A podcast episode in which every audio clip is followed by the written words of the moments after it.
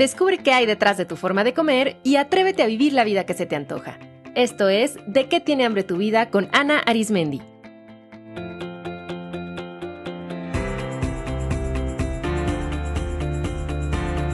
Este es el episodio 298, Hambre de diversión.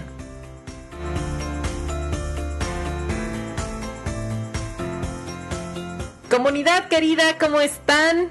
Yo muy contenta de saludarles y de compartir este espacio. Soy Ana Arismendi, psicóloga, psicoterapeuta, directora del Instituto de Psicología de la Alimentación. Y fíjense que en mi práctica matutina de meditación saqué una de las tarjetas de mi mazo que se llama ¿De qué tiene hambre tu vida? Y me salió la tarjeta número 20 que es la tarjeta del hambre de diversión. Y de inmediato me sacó una sonrisa, no solo por la linda imagen, bueno, todas las imágenes están lindísimas porque fueron creados por una super ilustradora que se llama Elian Mancera, pero especialmente me sacó una sonrisa porque es precisamente un tipo de hambre que muy conscientemente sé que tengo y que estoy cultivando. De hecho, me parece curioso que el día que ustedes escuchen este episodio, o sea, cuando salga al aire, porque lo estoy grabando con tiempo de anticipación, precisamente voy a estar en unas vacaciones. Entonces es perfecto porque el episodio de hambre de diversión sale cuando yo estoy cultivando mi hambre de diversión en unas deliciosas vacaciones. Entonces hoy les invito a que exploremos este tipo de hambre, empezando por Identificar si es que ustedes sienten que tienen hambre de diversión. Este tipo de hambre es una invitación a tomarnos la vida más ligera, a reír más y a cultivar el ocio. ¿Cuáles son los síntomas que indican que podríamos tener hambre de diversión? El primero y más claro es el aburrimiento.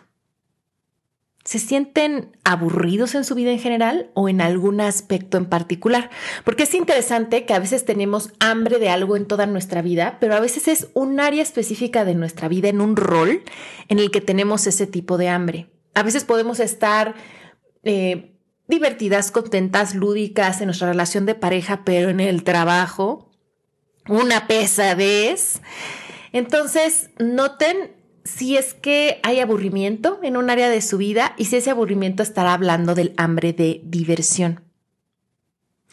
Recuerden que el aburrimiento también es un síntoma de falta de sentido. Algo nos aburre cuando ya no le vemos el sentido, pero también cuando se vuelve como muy mecánico y muy monótono. Y esta es una, un, según segundo síntoma de hambre de diversión, haber caído en la monotonía, en el mecanicismo, porque un condimento básico de la diversión es como la novedad, lo diferente y lo espontáneo. Entonces, cuando ya todo se vuelve predecible, mecánico, puede ser que surge el hambre de diversión. También la falta de risa. ¿Qué tanto se ríen? realmente en su vida cotidiana. Hay personas que llevan una vida demasiado seria, a veces sus circunstancias o su ambiente así lo requiere, pero de verdad que la risa es salud mental. O sea, tener espacios para reírnos son muy importantes porque la risa es, es, también una forma de hacer catarsis, de sacar nuestras emociones y la risa nos vincula con otras personas. Es nuestras neuronas espejo responden a cuando vemos sonreír a otra persona. Han visto cómo le sonríen a un niño pequeño, un bebé, y les regresa la sonrisa, le sonríen a un adulto y como que es un reflejo el regresar la sonrisa. Entonces, sonreír y reírnos nos conecta con otras personas. La risa es contagiosa. Entonces, favorece el vínculo. Donde no hay risa, hay poco vínculo. Otro síntoma de hambre de diversión es irritabilidad y ansiedad. Y aquí muchos vamos a levantar la mano, no digan que no, porque hay muchas personas que vivimos con ansiedad, muchas personas que están constantemente irritables y un antídoto magnífico para ambas cosas es divertirnos un poquito más. Entonces, em, si no es que tengan periodos de enojo que todos tenemos o momentos de angustia, pero si irritabilidad y ansiedad se han vuelto constantes, podrían necesitar divertirse más. También vivir demasiado en el deber ser o estar demasiado ocupados también son signos de que ya necesitamos divertirnos. ser rígidos y autoexigentes, ser demasiado cuadrados, eh, cuando hay miedo a la espontaneidad, otro síntoma, y uno más es dificultad para aceptar y gestionar los propios errores. Fíjense qué interesante es esto porque em, la capacidad de reírnos de nosotros mismos es un mecanismo psicológico que nos ayuda a integrar las cosas que no salen bien, a em, contrarrestar las experiencias de vergüenza y transformarlas. Entonces, cuando nos cuesta mucho trabajo gestionar los propios errores, cuando nos generan mucho sufrimiento, cuando nos estamos todo el tiempo recriminando, cuando no salimos de ahí, cuando eh, queremos que las cosas sean perfectas, eh, todo eso habla también de esta hambre de diversión, de un poco no tomar las cosas con tantísima importancia, o no todas, hay cosas que sí se merecen muchísima importancia, muchísima seriedad, pero no todo. Entonces, la dificultad para reírnos de nosotros mismos también, también puede ser un signo de hambre y diversión. ¿Se identifican con alguno? Yo, por ejemplo, sí siento que después de la pandemia tenía muchísima hambre de diversión y creo que muchas personas se identifican y por eso vemos nuevamente abarrotados bares, restaurantes, parques, eventos, la gente se quiere ir de vacaciones, se quiere reunir y además de que hubo una gran pérdida de el contacto físico y de poder estar físicamente con nuestros grupos, también em, se cayó en mucha monotonía y aburrimiento porque pues, ¿qué tanto, aunque nos hubiéramos puesto creativos, podíamos hacer encerrados en nuestra casa? La verdad yo quedé, o sea, hasta el aburridísima de reuniones por Zoom, ¿no? O de estar haciendo como las mismas actividades, pues porque no había otra opción. Y también acepto y ok, que no había otra opción, era el momento de eso, pero claro que ahorita hay mucha hambre de diversión. Y este es un fenómeno que se ha repetido constantemente a lo largo de la historia. Siempre que hay momentos difíciles, momentos de separaciones, de pérdidas, vienen después rachas de momentos de mucha fiesta. Y uno es porque para poder gestionar tanto dolor, viene mucha risa, viene mucha alegría, porque si no es intolerable el dolor. Y ahorita la pandemia fue un momento de mucho dolor. Entonces por eso viene, viene la risa, pero también porque ya la monotonía, eh, siempre lo mismo, ya, ya estamos cansados, o al menos yo sí me identifico con eso. Piensen, por ejemplo, cómo después de periodos de pestes, venían periodos de, eh, de carnavales, ¿no? Donde la gente se destrampaba, tomaban fiesta, música, o por ejemplo, como este, este periodo de los locos 20, ¿no? Los años, la década de 1920, entre las dos guerras mundiales, también como un momento de esta parte, conectar con la alegría, es como reconectar con la vida después de tanta muerte.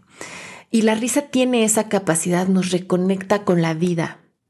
Fíjense, cómo es un signo de depresión que una persona deje de reírse incluso de las cosas que antes le daban gracia o le parecían simpáticas, porque es un signo de desconexión con la vida. Entonces, la risa es, muy importante. Sabemos que reírnos mueve muchísimos músculos en la cara y, eso em, estimula la relajación.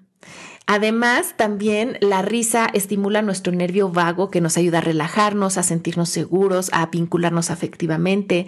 Cuando nos estamos riendo, también se segregan endorfinas que nos ayudan también a relajarnos. Entonces, es muy importante también los periodos de risa para gestionar el estrés y no estar siempre en la respuesta de estrés, poder estar en la respuesta de relajación.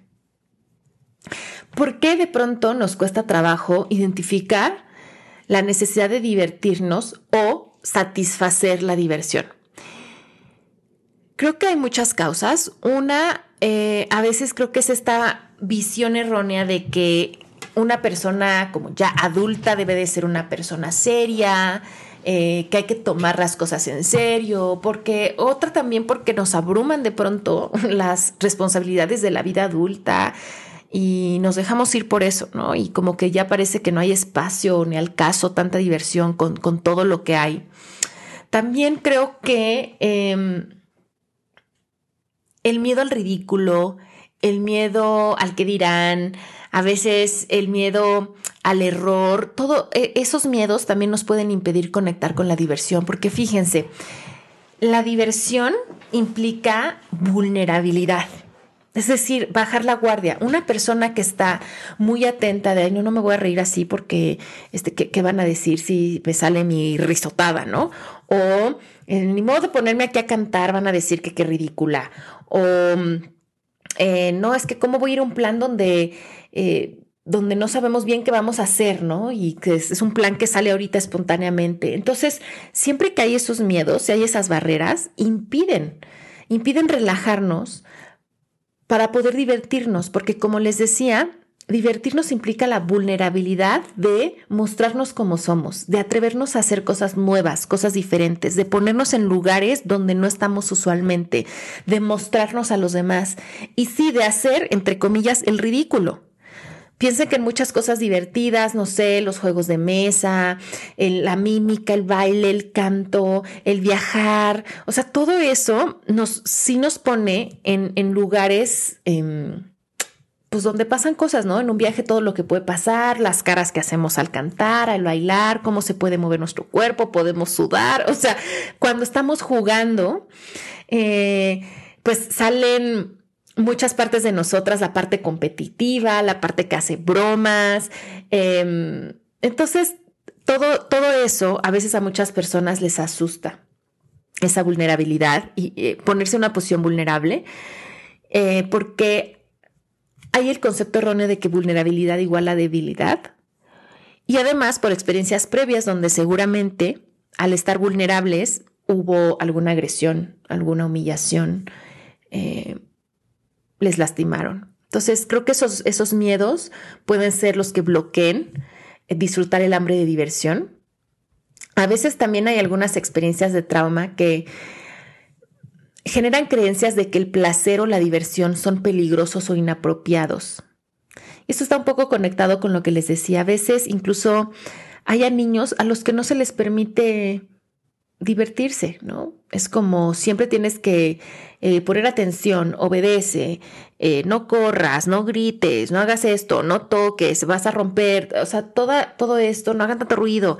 Todo eso también a veces se puede leer y dejar ahí una huella de no es válido, no es válido expresar, expresarme cuando estoy divertida o no hay espacios para la diversión. También eh, otro bloqueo es esta sociedad de la donde se valora esta idea de la productividad sobre el gozo y el descanso. Entonces, parecería que la diversión es algo que solo es válido si nos lo ganamos y si cumplimos con el deber ser.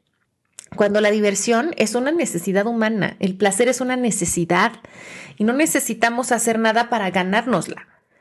Pero entonces eh, como siempre estamos en esta idea de hay que hacer cosas, pero que den resultados, que sirvan para algo. Y como divertirnos aparentemente no da un resultado como productivo, es como, es una pérdida de tiempo. No pierdas el tiempo en esas babosadas, ¿no? Haciendo esas cosas. Entonces, a veces es como, solo me doy espacios de diversión, sí, cumplí, pero a ver, díganme quién, quién cumple al 100%, porque siempre hay algo más que hacer. Entonces, hay pocos espacios para poder divertirnos, pero además nos lo permitimos poco. No sé qué otros bloqueos para divertirse encuentren. Y bueno, obviamente por la naturaleza de este podcast me gustaría hablarles sobre cómo observo yo que se relaciona el hambre de diversión con nuestra forma de comer. Yo he notado que para mucha gente comer es la única forma en la que se permiten sentir placer y diversión. Y de hecho, también em, la comida es un, sí es una forma, pero sobre todo no las han vendido mucho como que es una forma de entretenimiento, ¿no? O sea, vean, por ejemplo, cómo se vende ahora ya menos, pero cómo se vende mucha comida a los niños, ¿no? Como que la comida es divertida, tiene colores, formas, regalan juguetes, la comida que se acompaña de el cine, la comida es divertida cuando salimos a comer, ¿no? Entonces sí hay una relación entre comida, diversión, entretenimiento, pero es peligroso cuando la comida es nuestra única forma de acceder a la diversión, porque como ya les he dicho muchas veces, cuando algo o alguien se vuelve nuestra única fuente de algo, Dependemos y solemos abusar. Entonces, em, es muy importante que ampliemos nuestras opciones para divertirnos, para que la comida sea una de ellas, pero no en nuestra, nuestra única alternativa. Em, y también he visto que las personas que son muy rígidas y autoexigentes con la alimentación están expresando en el terreno del comer el hambre de diversión. O sea, personas, por ejemplo, son muy monótonas, no salen de desayunar siempre lo mismo. O que no se atreven a probar cosas diferentes, les incomoda demasiado el eh, enfrentarse a algo distinto de comer o a una forma diferente de comer. Yo siempre como con cubiertos, y no, ¿qué es eso de comer con las manos? O sea, todo eso es esto, estas incomodidades al comer o ser demasiado exigente, querer cumplir con un deber ser en la alimentación, también son expresiones de un hambre de diversión. Y creo que también la comida nos da un terreno muy grande para explorar la diversión. La diversión en la comida puede ser la diversión al pensar en qué vamos a comer, al pensar dónde vamos a comer, al comprar ingredientes, la diversión de, para muchas personas es divertido cocinar, es divertido ofrecer comida para otros, es divertido compartir la comida con, con otras personas, puede ser divertido ver las diferentes formas, colores, sabores que se combinan en un plato, las diferentes maneras de comer. Entonces, todo eso es muy interesante. Entonces, Note también si quizá en su forma de comer se está expresando esta hambre de diversión. Y bueno, pues ¿qué podemos hacer? Si identifican que tienen hambre de diversión, estas son algunas ideas para satisfacerla. Número uno, jugar más. Más bien, número uno, observen a los niños. O sea, creo que si queremos tener maestros de diversión, hay que voltear a ver a los niños porque ellos están muy conectados con este tipo de hambre y tienen muchos menos reparos para satisfacerla. Y además los niños encuentran diversión en muchas cosas. Para los niños eh, no hay estos frenos de los condicionamientos sociales sobre cómo reírse, cómo moverse. Em, cómo, cómo expresarse corporalmente. Entonces, vean lo que hacen los niños. Y algo que hacen mucho los niños es jugar. Entonces, ¿cómo pueden integrar una dimensión más lúdica en lo que hacen? ¿Cómo pueden hablar de temas más ligeros, hacer un comentario chusco y también em, meter, meter juego, desde un juego estructurado, vamos a jugar juegos de mesa o X juego que, que hacemos juntos, hasta jugar, jugar en el, en el sentido de eh, de, hacer bromas, de tener cosas de complicidad con otras, con otras personas, de puede ser parte de un juego en la vida adulta tener eh, chistes locales, tener palabras que solo se usan dentro de ciertos grupos o de ciertas relaciones, eh, e inventar juegos. O sea, ¿por qué no pronto decir con los amigos, oigan, vamos a hacer algo diferente. ¿Por qué no, en vez de reunirnos como siempre lo hacemos para nada más para cenar, qué les parece si sacamos unas cartas y jugamos, o qué les parece si nos vamos a un billar, o vamos a hacer una quiniela para tal cosa. Y entonces ahí empieza la dinámica del juego. Otra es, atrévete a hacer el ridículo. Entonces, em, quizá exponiéndote algo nuevo, diferente. Eh, a mí algo que me, que me ha ayudado es, por ejemplo, eh, tomar cursos o estar en grupos de, comedia, de improvisación, eh, de hablar en público, todo eso donde, o sea, aunque no lo quieras, como que de cierta forma vas a hacer el ridículo, pero que si te abres a eso es muy divertido y es un súper ejercicio para eliminar esos miedos o esos bloqueos hacia mostrar la propia vulnerabilidad. Hacer cosquillas a otras personas, permitir que otros te hagan cosquillas, Em, bailar, cantar, mover el cuerpo y correr libremente también es parte de la diversión. Hacer lo que más disfrutaban en su infancia. Piensen qué les encantaba hacer de niños o niñas. Les gustaba trepar árboles, les gustaba construir cosas, eh, les gustaba tocar algún instrumento. Reconecten. Eh, yo creo que cuando tenemos hambre de diversión, es nuestro niño, nuestra niña interna también hablándonos. Entonces, si alguien sabe cómo divertirse es ella o él. Entonces, pregúntenle, recuerden qué, qué les divertía de pequeños y háganlo. También dar espacio a la vida social, salir con los amigos de siempre y hacer nuevos amigos es muy importante. Convivir con niños, como les decía, ellos son los expertos, expertazos en diversión, también convivir con algunos animales de compañía. Por ejemplo, creo que aquí los perros y específicamente algunas razas de perros pueden ser una compañía muy divertida porque muchos perritos son goofies, hasta parece que se ríen. Em, con ellos se puede jugar mucho, se pueden hacer apapachos se les pueden hacer hasta bromas. Entonces, también la compañía con, algunos animales creo que puede aumentar la diversión, dar espacio para el descanso, para las vacaciones, em, para la relajación es súper importante. ¿Qué les divierte a ustedes? Ahora que les hice esta pregunta, ¿podrían contestarla rápidamente o les entró la duda? Porque si no pueden responderlo rápidamente, es que definitivamente hay hambre de diversión, porque ni siquiera saben qué les divierte.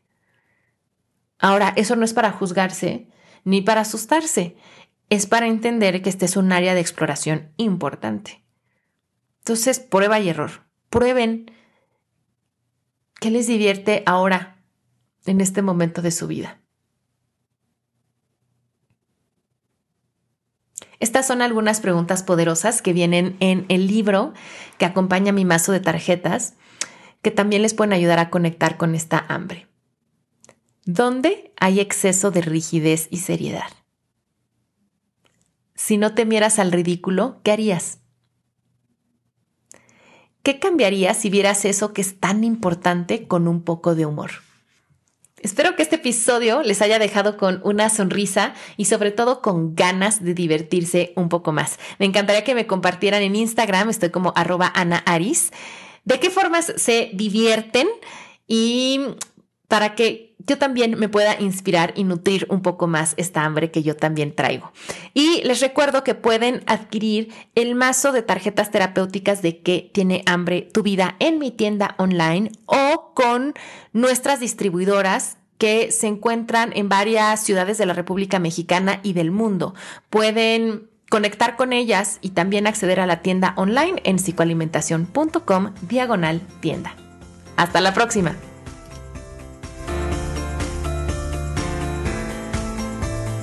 Esto fue De qué tiene hambre tu vida con Ana Arismendi. Para más información visita www.dequetienehambretuvida.com.